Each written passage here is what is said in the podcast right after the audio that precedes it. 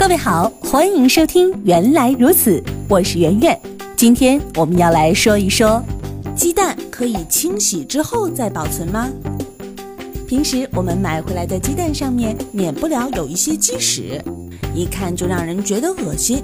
于是很多勤快人便干净利落的用清水给鸡蛋洗个澡，然后再保存起来。其实这种做法是不可取的。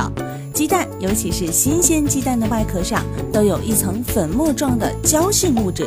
这些物质的主要作用就是阻止细菌入侵到鸡蛋内部，同时也可以防止鸡蛋内部的水分蒸发掉，发挥着保护蛋清和蛋黄的作用。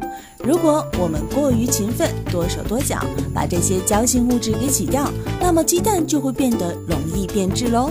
所以在鸡蛋买回来之后，千万不要用水去清洗。如果觉得鸡屎实在太多，不妨用抹布将其擦掉即可。